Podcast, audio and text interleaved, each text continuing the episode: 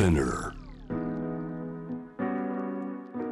J-Wave ジャムダプラネットナビゲーターはグローバーです。今日の7時台のパートナードイツのテレビ局プロデューサー翻訳著述など幅広くご活躍のマライ・メントラインさんです。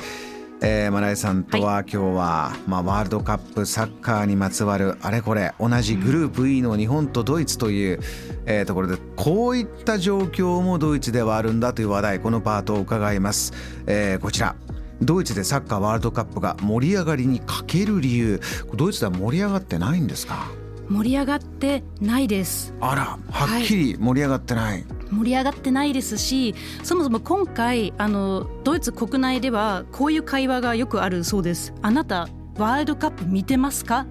て聞かれるらしいんですよ。そしたら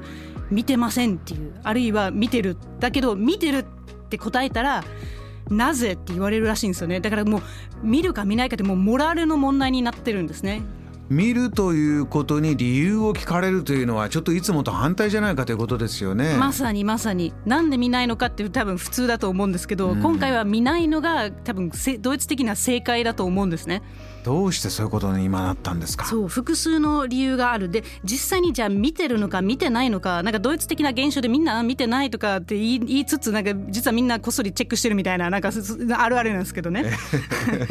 って思ったら、ええ、あのちょっと視聴率調べたんですけど実際に、ね、そんなに見てないんですよね。ああそうなんですね。いくつか理由がある一つだけではないということなんでしょう。はい、うん、そうです。複数あります。あの、うん、まず一つ目の理由はお金の汚さですね。例えばどういう話題が出てるんですか？そうですねあの、まあ、カタールに結局そのワールドカップ開催することが決まった後に夏の開催ではなくて冬の開催にこう一回こうシフトしたんですよね。異例のことになりました。異例ですね。普通はまあ夏の開催なんですけど暑すぎませんか？っていうあの話がありましてで実際に暑いと思うんですけど、うん、だけどあの冬の開催は、まあそのまあ、それはヨーロッパ諸国の英語なんですけどあのクリスマスシーズンにあんまりなんかその作家気分じゃないんでそれやめてほしいなっていうことで。習慣と違うということはね。いつもと違うのが嫌だっていうことで、あのあったんですけどそしたらあのカタールのが、えーまあ、いろんなサッカークラブのトップの方をカタールに招いたんですね。はい、でそこはあの、まあ、ドイツの中で一番強いチームであるあのバイエルン・ミュンシェンっていうチームあるんですけど、まあ、そこのトップもあの行ったんですね。でその時はその彼はあの EU のサッカー連盟のトップでもあったんですけどね。うんうん。で、まあ、カタールに来ました。で、まあ、いろんな話し合いがありました。そしてドイツに戻りました。ドイツの空港でなんと関税で引っかかってしまった。なんと荷物の中からロレックス こう腕時計ですね。こう2つが出てきてなんかこれってあの関税払ってないじゃないかっていう話申告してないんじゃないか。申告してないじゃないかっていう。で、まあ、その罰金払って前科ついてしまって。要するにそのなぜかロレックスが2つあったっていう。説明はどうしたんですか？その方は。ああのカタールの友人にもらった。でもサッカー関係者ではないぞっていうあの話だったんですけどただ、まあ、事実として分かってるのはまあ、その後その方がそのバイエルミュンシェンの方がいや冬でもいいんじゃないかって急に言い出すようになって。分かりやすい賄賂もらってないかと。接待受けて高級時計もらって「うんいいんじゃないの？冬で」って言い出したというこう見られてるんだ。そうそうサッカー選手のこと考えるとやっぱ夏暑いんじゃないって、まあ、それそうなんですよ。まあね現実的にはそうですけど。そう。あとなぜかのバイエルミュンシェンのスポンサーがカタール航空だったりとかねするんですよね。俺見てる側としてはドイツの皆さんはこれいつ頃からこういう問題くすぶってたんですか？あ結構このカタールのワールドカップ夏じゃなくて冬に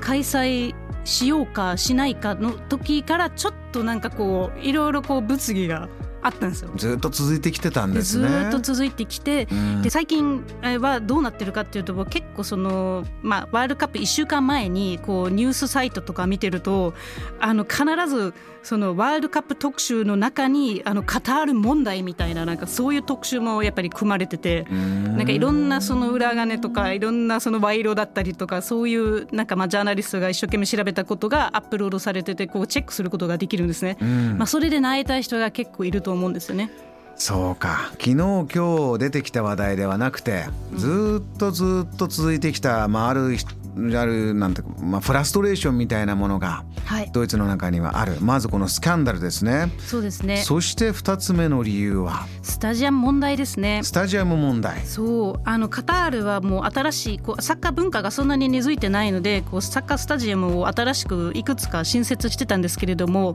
それを建てたのはまあ外国人、まあ、特にネパール人などの外国人だったんですけど労働環境があんまりにも悪くて死者がたくさん出てしまったと言われてるんですね。えー、でいろんな数字があるんですけど結局、まあ、その公式な数字が実は存在してなくて。なんかその建設の間に1万5千人はどうも亡くなったけどそれはみんなサッカースタジアムを建てたのかどうかもわからないですしなんで亡くなったのかもわからないですし今言われてるのが多分6千人から6500人がもうそのスタジアム建設で亡くなったのではないか、それはさすがにちょっとその作家のためになんで6,000人が亡くならないといけないって考えたらちょっと気持ちがねちょっとね落ちますよね。こういったニュースの報道も影響している。でまだ理由があるということですね、はい、3つ目4つ理由があるということですが3つ目はいかがでしょうか？えっと LGBTQ ですね。LGBTQ はい。そうですね。あのもともとサッカーイコール男性のスポーツという思い込みが強いのもドイツもそうなんですけれども、まあ、最近はこうドイツのサッカーチームの中でもやっぱり自分は同性愛者なんですってカミングアウトしてる方がいたりとかしてあのもっとやっぱりそういう問題をあのちゃんと見ていこうっていう、まあ、動きが強くなったんですね。まあ、ドイツの話なんですけど、うん、だけどカタールの中ではやっぱ同性愛っていうのが犯罪扱い、まあ、払うということで。そうですよね。ルールです。そうです。理解されていないあの法律で禁止されているのでそういった国で開催するのはいかがなものかっていう怒りは今起きてるんですね。それはもうそもそも決まった時からずっとそういう声が続いていたということなんですか。そうですね。でそこであのドイツやイングランドオランダなどの7チームが「あのワンラブって書かれている腕章をつけようつけたままあのプレイしようとしてたんです、まあ、ワンラブみんな要するに愛愛は平等やよみんな好きな人は好きなんだよっていうね、まあ、そういうメッセージだったんですけどそれをそういう腕章つけようとしてたのが FIFA がそれを認めなかったんですよね。しかもペペナルティをこう課しますよってこうちょっと脅してきたんですよね。開催国に配慮してというこの FIFA の動きに対してもドイツの皆さんは違うんじゃないのかと。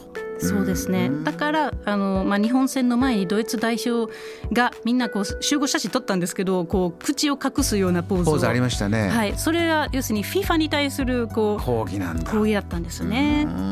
これが3つ目です、はい、そしてもう一つ4つ目の理由。えーと、開催時期が悪い。先ほどの話なんですけど、うん、今クリスマスシーズンですよこの1年の中でも文化と伝統もあって大変皆さんがこう一つになりクリスマスがあるからどうしてもサッカーに興味が行きづらい。